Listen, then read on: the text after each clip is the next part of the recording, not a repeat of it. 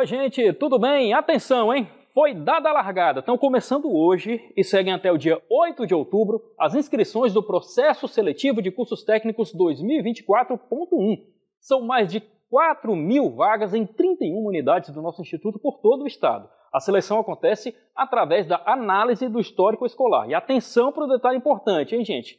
A entrega da documentação de inscrição é online. Ah, outro detalhe, não tem cobrança de taxa de inscrição, viu? Então, se você quer fazer um curso profissionalizante aqui no IF ou conhece aí alguém que está de olho numa oportunidade como essa, espalhe essa notícia, divulgue o nosso seletivo. O link de inscrições está aí na sua tela. E tem mais oportunidade, hein, gente? A Apple Developer Academy, lá no campus de Fortaleza do IFCE, está com inscrições abertas, mas olha, só até hoje, hein? Sexta-feira, dia 15, para o seletivo da turma 2024-2025.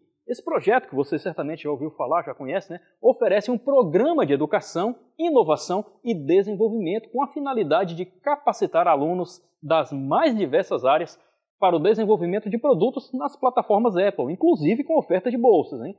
A participação é aberta a alunos de cursos de graduação de todas as áreas. Então, aproveite, a inscrição é online e o link está lá no site do campus Fortaleza.